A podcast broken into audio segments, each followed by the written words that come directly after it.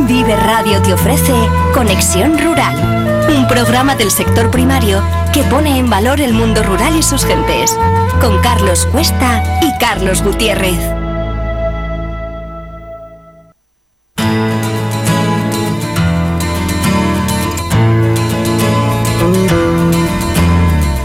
Vive Radio damos la bienvenida a Carlos Gutiérrez Alameda, un burgalés que conoce el sector primario como nadie. De hecho, él es el presidente del Consejo General de Colegios Oficiales de Ingenieros Técnicos Agrícolas y es además con quien a través de ese espacio al que hemos denominado Conexión Rural damos voz a un mundo apasionante, fuente de riqueza, un invitado de lujo y un gran placer conocer todo lo que acontece en ese sector de la mano de un profesional tan reconocido. Buenos días, Carlos, ¿cómo estás? Muy buenos días, Tocayo. Bien, ¿y tú? ¿Qué tal todo en este frío, frío día y desapacible? Bueno, bueno, yo siempre digo, siempre digo que hay que disfrutarlo todo y que incluso estos días que son un poco más tristes, es verdad, y encima lluviosos y que parece que, que nos incomodan más a la hora de salir de casa, pues que también tienen su encanto y hay que disfrutarlo, y más si nos gusta el campo, que luego nos gusta pasear y bueno, estos días que, íbamos y pisábamos las hojas y veíamos cómo los árboles, la verdad es que tienen un colorido muy especial y muy de otoño, pues es que no, nos encanta. Y esto es gracias a que la naturaleza pues va mutando y se va transformando a través de las estaciones la verdad es que a mí me encanta. ¿eh? Yo soy enamorado del campo, Carlos. Me imagino que tú también, que me vas a decir. Claro. No, por supuesto, el otoño trae consigo las setas, trae esos colores maravillosos y nos trae lo más importante que hay en este en este sector primario que es el agua. Así que por fortuna tenemos este desapacible día. Carlos, hoy empezamos además con un tema pues que está muy muy en boga. Estamos hablando de la inteligencia artificial. Más de 4 millones de españoles utilizan el chat GTP. Ahora que se cumple un año de, esta efeméride, imagínate 4 millones de españoles utilizando el chat GTP. Es que me parece increíble. Y dentro del sector agrícola, dentro del sector primario, pues también supongo que se estará haciendo presente en muchos aspectos.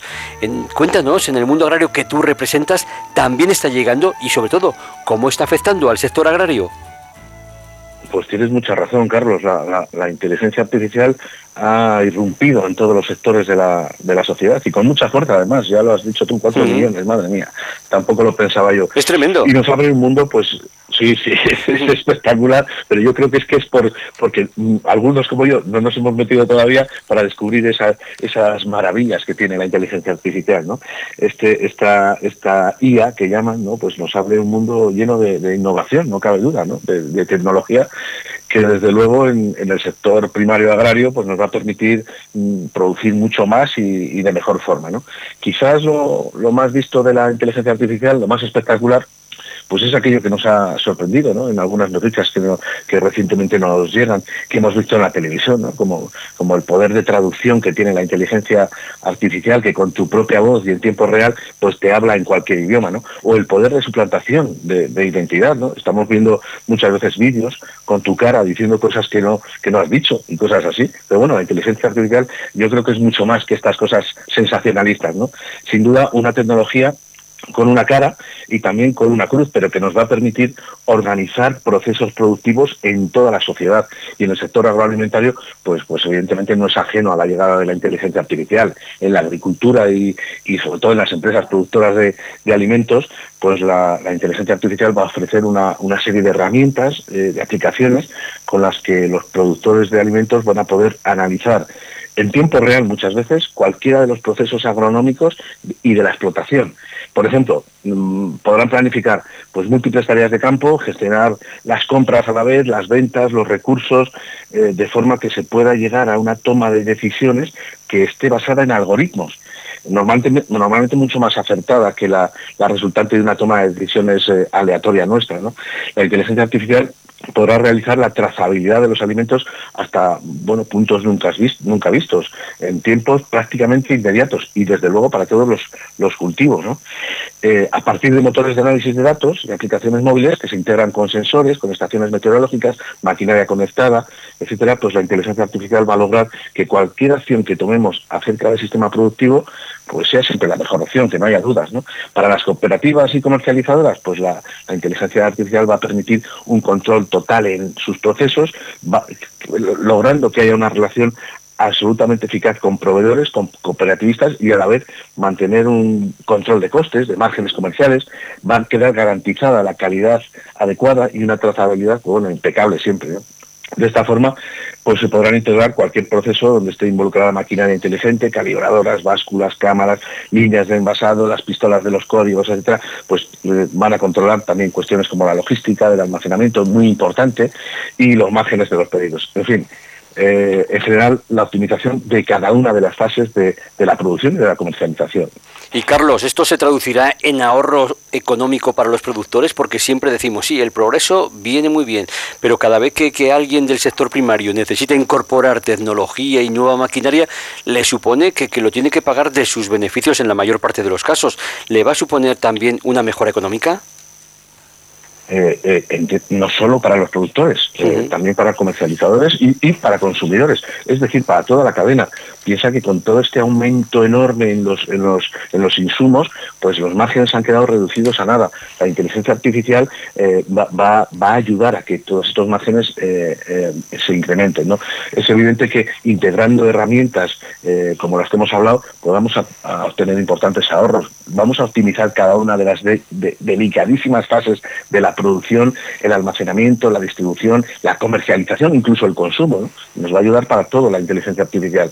Los márgenes brutos van a aumentar significativamente, eh, bueno, pues siendo el sistema productivo mucho más eficaz y lo que es más importante, generando menos residuos, ¿no? que también es que también hay que hablar de ello.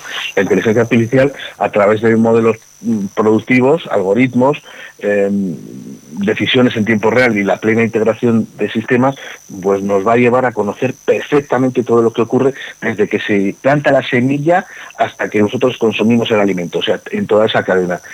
Entonces, enorme y laborioso proceso, la IA pues va a estar presente para hacer bueno pues eh, que el proceso llamado del campo a la mesa tan nombrado últimamente pues sea impecable y se y esté perfectamente optimizado. Pero Carlos, muchas veces hemos comentado aquí en este programa en Conexión Rural que nuestros agricultores y ganaderos pertenecen a un sector poblacional que está muy envejecido. ¿Tú crees que van a poder adaptarse a estos cambios fácilmente? Bueno, ahí has dado un poco en el, en el clavo, ¿no? Tienes mucha razón. No, no es nada fácil integrar sistemas tecnológicamente novedosos en un sector tan tradicional como es el sector agrario, ¿no? Eh, no hablo quizás tanto de comercialización o de, o de, o de, o de, o de producción, porque ahí sí que ya hay más tecnología y están más acostumbrados. Pero es cierto que a pie de campo eh, el agricultor tradicional pues no, no, no tiene ni idea de, de, de estas cosas. ¿no? La falta de relevo generacional, por otro lado, es decir, esa falta de jóvenes que, no llegan al mundo rural, pues va a plantear una, dura prueba selectiva para los agricultores y ganaderos. La primera, pues, pues va a ser que la, puesta en marcha ya inmediatamente eh, del cuaderno digital de explotación. Eh, me dirás, ¿qué es eso del cuaderno digital de explotación? pues, pues es una herramienta que va a ser clave para el futuro de la agricultura, para, el posterior desarrollo de, de conceptos como la agricultura 4.0 que, bueno, me dirás que es eso de la agricultura. Sí, sí, esto es todo, todo un mundo, todo un mundo. son conceptos relacionados con la inteligencia artificial, evidentemente es la tecnología y el desarrollo tecnológico en un mundo tradicional como es el mundo rural. Nuevos conceptos ligados a, esta inteligencia artificial con los que tenemos que ir poco a poco lidiando. ¿no? Agricultura 4.0 es, es aquel conjunto de tecnologías que van dirigidas a la digitalización de los procesos agrícolas. Es decir, eh, la componen equipos, la componen software, sistemas que pueden mejorar los procesos de producción de principio a fin, haciendo que estos procesos sean más rápidos, más económicos y, muy importante, más sostenibles, porque la palabra sostenibilidad, la palabra residuo, pues eh, tiene que quedar grabadas en nuestra cabeza para hacer que todo, el sistema, eh, desde que se planta la semilla hasta que comemos la planta, tiene que ser más sostenible. El cuaderno digital de explotación, que es esa herramienta que te digo que se va a instaurar ya definitivamente y muy rápidamente para el año que viene, Consiste en una, serie de registros de datos que se actualizan en la explotación agraria, referidos fundamentalmente a la aplicación de productos fitosanitarios. Inicialmente se habló de que, iba a ser para el tema de los fitosanitarios, pero hoy en día se ha desarrollado para mucho más. Imagínate, por ejemplo, un, productor agrario tradicional eh, que va a sembrar y dice, bueno, pues parece que miro hacia arriba y, parece que va a llover. Bueno, pues eso se llama tempero. Vamos a sembrar en el tempero, cuando va a llover. Eh, él mira por la semana y mira por la ventana y siembra, esperando que esa lluvia llegue Después va a echar el abono, ¿no? que lo echa en el campo eh, la, cantidad que echaba su padre y su abuelo, es decir, que mantiene las cantidades de fertilizantes según lo ha aprendido de padres a hijos, lo hace de forma tradicional. Más tarde, cuando está el cultivo en marcha, que vienen las malas hierbas, pues aplica un herbicida, habitualmente el herbicida que él conoce y en la cantidad que sabe que funciona. Generalmente, además, aplica en toda la superficie de la finca, no solo donde hay hierbas, sino en todos los lados aunque haya partes que no lo necesiten. Y más tarde pues llega alguna plaga eh, y, bueno, pues también trata toda la parcela. Evidentemente la, con la maquinaria me voy, hago toda la parcela y así elimino todas las plagas ¿no? que puede haber. Generalmente además con los productos que conoce. Bueno, pues con la llegada del cuaderno digital de explotación el proceso parece igual, pero no, vamos a sembrar cuando los algoritmos climatológicos predictivos digan que es el mejor momento para sembrar. Es decir, la aplicación va a tener conexión con un montón de datos de que si va a llover, que si no va a llover, climatológicos, temperatura, humedad, y cuando nos diga la aplicación es cuando vamos a sembrar. Ahí eliminemos esa incertidumbre de mirar por la ventana y decir, bueno, igual mañana llueve, esa nos la cargamos. Sí, sí. Luego abonaremos. Pero, ya no vamos a abonar como el agricultor tradicional, sino que vamos a hacer un balance de nutrientes, que lo va a hacer la inteligencia artificial, porque va a conocer cuál es la diferencia entre el nutriente que tengo en el suelo, cuánto tengo en el suelo, aún me queda algo de nutriente, y cuánto va a consumir mi planta. Entonces, eh, al final, ese balance nos va a decir exactamente la cantidad que tiene que echar de fertilizante, no la que yo creo porque mi abuelo decía que había que echar eso, ¿no? Es decir, vamos a optimizar mucho, mucho el gasto por abonados. Más tarde utilizaremos sistemas nuevos para combatir las malas hierbas. Ya hay máquinas, eh, máquinas que eliminan las malas hierbas, mecánicas o por láser. Es decir, he visto recientemente algunas que van andando todo el día, como esa segadora que ya hay en las, eh, en las casas y también en los jardines, que funciona sola. Pues con las malas hierbas pasa igual. En algunos cultivos habrá máquinas que vayan todo el día por, por el cultivo eh, quitando esas malas hierbas, o por láser, quemando los plantones eh, por un láser eh, justo, justo los que tiene que quitar. ¿no? bueno, en fin, mejoraremos la, relación agraria con el, con el, medio ambiente y bueno, y en la recolección, pues cuál es el, mejor momento para recolectar. ¿no? Nosotros según vemos la fruta, pues oye, parece que está buena, la, recolectamos. No, en este caso la inteligencia artificial calculará con, con algoritmos también con qué maquinaria conectada la podemos hacer, en qué forma, en qué momento, etcétera. Nos va a permitir conocer eh, todos los datos más importantes que se generen durante las fases, desde la, desde la siembra hasta la recolección. Carlos, me da un poco de nostalgia. Carlos, me da un poquito de, me, da un poquito de nostalgia todo esto que estás contando. Mi padre era agricultor, ahora está ya jubilado, y siempre decía, bueno, mira, ese no tiene ni idea de cómo se siembra, de cómo se coge la finca, de cuánto hay que echar. Ese echa por echar, ese va al campo porque tiene que haber de todo. Ya no, o sea, él decía, hay agricultores y agricultores, pero ahora con esto de la inteligencia artificial pues va a pasar todo lo contrario. Ahora el que eh, eh, el, más avisado en tecnología va a ser el mejor agricultor, pero con nota además, ¿no? Bueno, mira, fíjate, en ese sentido, a mí me pasa un poco como a ti, que, que, se pierde un poquito la, eh, la, tradición y siempre da un poco de pena. Es verdad que antes, es decir, no antes, o sea, prácticamente hasta ahora, eh, había malos agricultores y buenos agricultores. Y buen agricultor es el que lo ha heredado de padres a hijos, que perfectamente conoce sus cultivos, que perfectamente conoce sus parcelas, y ese sí que hacía las cosas bien. Pero es cierto que cuando han llegado nuevos relevos generacionales, muchas veces yo lo he visto, como eh, este chico lo hace fatal porque no lo hace bien, porque no conoce la tierra, porque no, no, conoce las fincas, eh, no conoce los cultivos. Y es cierto que ahí había un parón importante entre el agricultor tradicional y el nuevo agricultor que llegaba de, de otros sectores y que se ponía a cultivar, cultivar la tierra y no lo hacía correctamente. Eh, lamentablemente, em, lamentablemente por un lado me refiero, pues eh, eso, eso va a desaparecer y hoy en día la agricultura tecnificada va a hacer que eh, los rendimientos suban, que las cosas se hagan mejor, todo apoyado en una tecnología que nos llega, que es inevitable, pero que mm, realmente seremos las quiero decir, las últimas las jornadas hmm. de, gente tradicional en el campo, pues se van a ver eh, en estos días, en estos años. Así es, así es. y Carlos, cambiando, de cambiando de tema, ¿sabes qué medio ambiente ha identificado los lugares de Castilla y León donde hay que extremar las medidas por el riesgo de incendios? Hay que decir también que este año no ha sido de, los malos, sino que bueno, ha sido de, los más moderados y que los fuegos han estado bastante controlados. Pero sí, sí, hay zonas que, que están identificadas donde hay que extremar las medidas por riesgo de incendios. ¿Qué me puedes contar? Sí, mira, lo, he visto. A mí me parece una, excelente noticia. ¿no? entrando, no entrando en el debate de, si hay o no cambio climático como consecuencia de las acciones del ser humano, que es otro tema que analizaremos en, futuros programas, lo cierto es que estamos en una etapa de, una escala térmica en el planeta. Todos lo vemos, ¿no? que cada vez nieva menos, que hace más calor en verano, se prolongan las estaciones. En fin, hay un aumento térmico que va a tener sus consecuencias en nuestro entorno y quizás la más visible de todas sea el incremento del número de, incendios forestales, ¿no? Y en las dimensiones de los mismos, porque eh, cada vez, bueno, ya sabes que ahora hay superincendios y que hemos tenido algunos ejemplos estos últimos años, ¿no? El incendio que afectó a la provincia de Zamora el año pasado ha sido el mayor incendio registrado hasta la fecha en nuestro país. Se originó en Tábara, eh, en verano, cuando se quemaron eh, prácticamente 36.000 hectáreas en la región de los Acios, en Zamora. ¿no?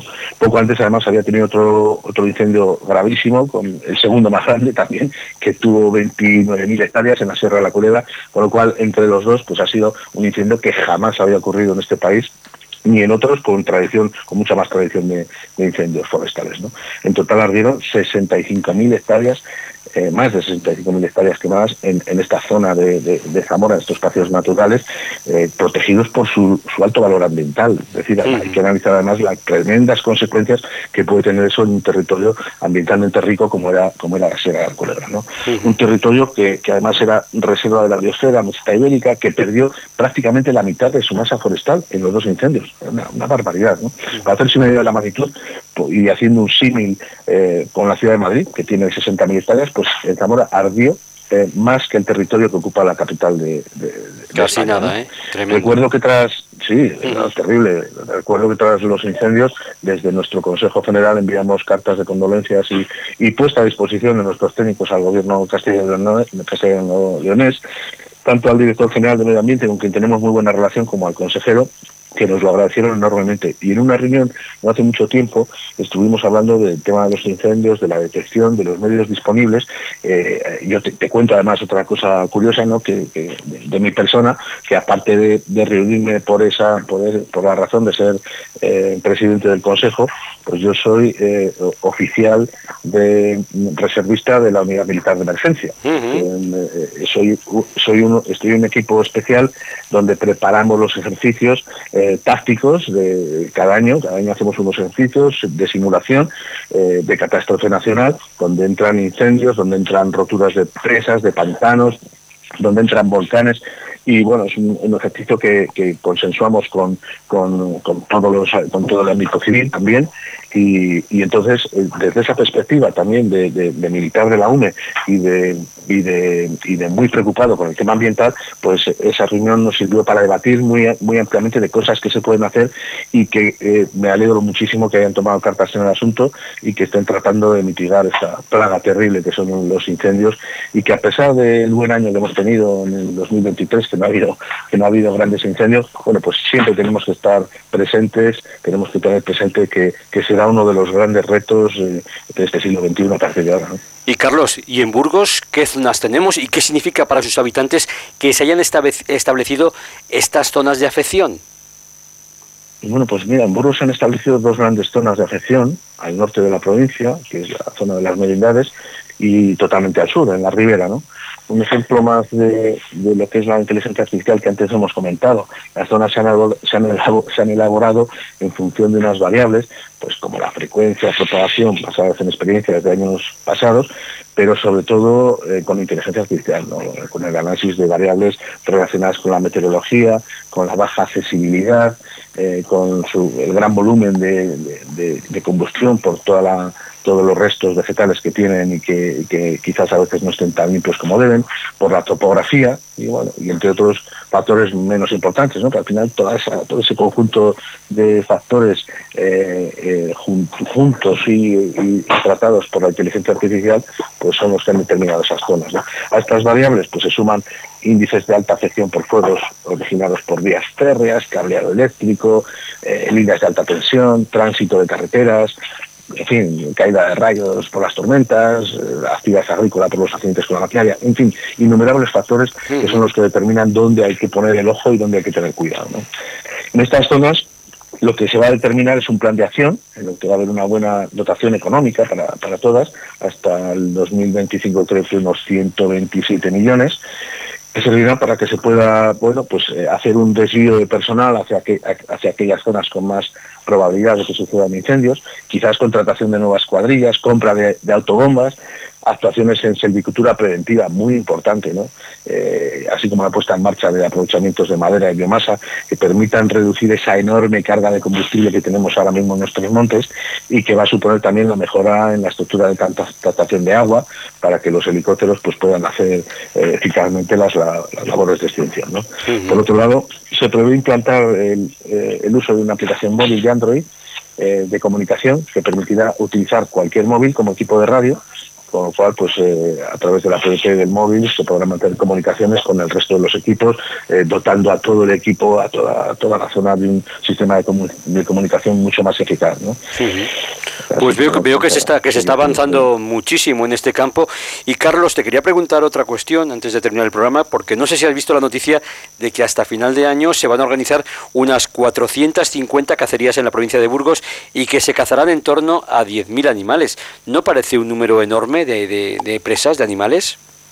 Bueno, en efecto, a diferencia de la caza menor, que está en regresión, tú eres de, campo, ya las que, que perdices no ves ni una, y sin embargo das un paseo por el campo y no ves no ves ni una perdiz, pero ves diez cosas, ¿no? Pues la caza mayor vive eh, quizás uno de los mejores momentos, ¿no? Desde, desde que yo soy crío nunca ha habido tanta caza mayor, ¿no? Eh, y fundamentalmente con la especie de reina en los bosques, que es el jabalí ya desde hace muchos años el fortísimo descenso de la cabaña de vino y caprino, ¿no? que ha pasado prácticamente desde hace 20 eh, años a la mitad, pues, pues también con si le sumas el abandono de los aprovechamientos forestales, pues han hecho que algunas especies cinegéticas encuentren en el monte pues un lugar excelente para, desarrollarse. Los jabalíes, al haber desaparecido estas especies ganaderas, que hacían competencia por el alimento, se han encontrado con áreas pues con cada vez más protección vegetal donde el arbolado y, el sistema arbustivo configuran esa maraña eh, densa de vegetación en la que los jabalíes se refugian, crían y se alimentan correctamente. Por otro lado, muchas zonas de estas llenas de, jabalíes que están en, medio del monte, pues alternan habitualmente con paisajes agrarios, donde se instalan cultivos que les sirven de alimento, ¿no? Así te encuentras, pues, por ejemplo, zonas como Melgar, que, no hay mucho monte, pero que tiene grandes zonas de maizal que están llenas de jabalís. No quizás eh, eh, muy, muy apreciados por sus colmillos, porque no los tienen, pero sí por sus tamaños, porque son enormes. Y de esta forma pues en ese, ecosistema de monte y, a, la vez zonas de cultivo, con pequeños desplazamientos y con escasos predadores como el lobo, ¿no? Que, no, son, no, son, habituales, pues tienen a su alcance mucho alimento y tienen protección para, sus cubiles. ¿no? Si a esto lo añades eh, que se trata de una especie muy prolífica, pues la consecuencia es una enorme abundancia de esta especie, bueno, que, eh, hasta ahora nunca, nunca habíamos visto, ¿no? Solo hay que recordar imágenes que salen cada año eh, en la televisión de jabalíes en la playa, corriendo por la ciudad, etcétera, que nos dan una idea del poder de crecimiento de esta, de esta especie. Y Carlos, ¿no parece un disparate matar tantos animales para luego, en muchos casos, no aprovechar ni siquiera su carne? Bueno, la, la, la ciudad cinegética eh, actual no se realiza para, para, para, comer, no se realiza por comer la carne, ¿no? esto es un valor añadido, pero realmente se realiza por el trofeo, en este caso, en caso del jabalí, por los colmillos, ¿no? cuanto más grandes, más largos, más gruesos, pues el trofeo es mejor. Eh, la caza mal o, bien vista por la sociedad pues es una actividad necesaria por, muchas razones. La primera es que una, super, una superpoblación de, de, jabalís pues traería, sin dudarlo, consecuencias muy negativas para la propia especie, en forma de enfermedades como la sarna, que ocurre cuando hay mucha densidad, lo hemos visto en la cabra montés, lo hemos visto en el rebeco, lo hemos visto en corzos, que, que en cuanto a las densidades se multiplican, aparecen plagas como la sarna y, y diezman las poblaciones. ¿no? Y también las tendría, las tendría para el ser humano, que el incremento de los accidentes con vehículos pues sería constante y los jabalíes provocarían enormes daños materiales y humanos. Eh, muchas veces con yo he tenido algún accidente con un corzo y un corzo te rompe un faro, te, te aboya, pero es un jabalí se te mete dentro, o sea, te revienta el coche y pues tiene un accidente grave. ¿no?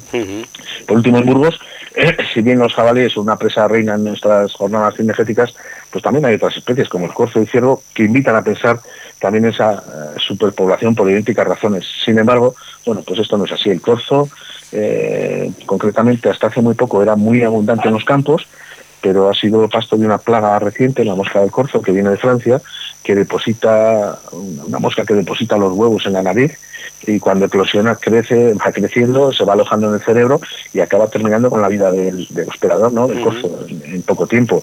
Esto ha hecho que la densidad de corzos haya caído en picado en los últimos censos y esta afección fundamentalmente ha ocurrido en la parte desde la ciudad de Burgos hacia el norte, es decir, el norte de la provincia, muy afectada, eh, ha ido disminuyendo paulatinamente hacia el sur, pero bueno, eh, es cierto que hoy en día el corzo ha bajado drásticamente sus poblaciones en nuestra, nuestros campos. Los ciervos en, en, mucho menor número, porque es una especie que ha entrado no, hace mucho tiempo en nuestra provincia, aparecen en zonas pues, de las estribaciones de la demanda, donde cada vez hay ejemplares de mayor porte, y así como el Valle del Ebro, ¿no? las que entran pues, de la zona de Palencia por el norte eh, y se autoriza su caza por la fuerte competencia que hay con el, con el corzo, ¿no? desplaza mucho al corzo y entonces los gestores cinegéticos dicen que hay que, hay que eliminarlos. Como hemos dicho antes, eh, y para terminar un poco mal, o bien vista la, la caza, eh, es una actividad necesaria para la buena conservación de la salubridad de una determinada especie, pero también por su interesante participación en las arcas municipales.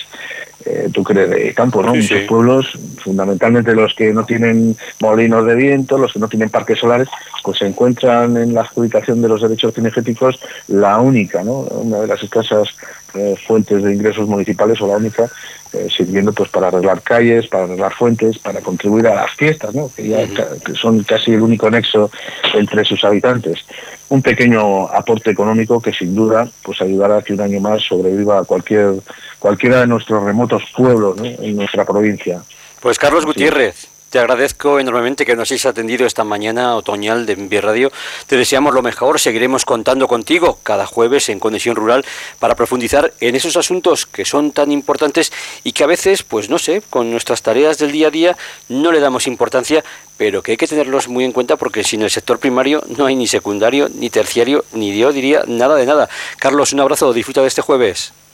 Un abrazo, feliz semana, nos vemos la semana que viene. Hasta luego. Vive Radio te ofrece Conexión Rural, un programa del sector primario que pone en valor el mundo rural y sus gentes, con Carlos Cuesta y Carlos Gutiérrez.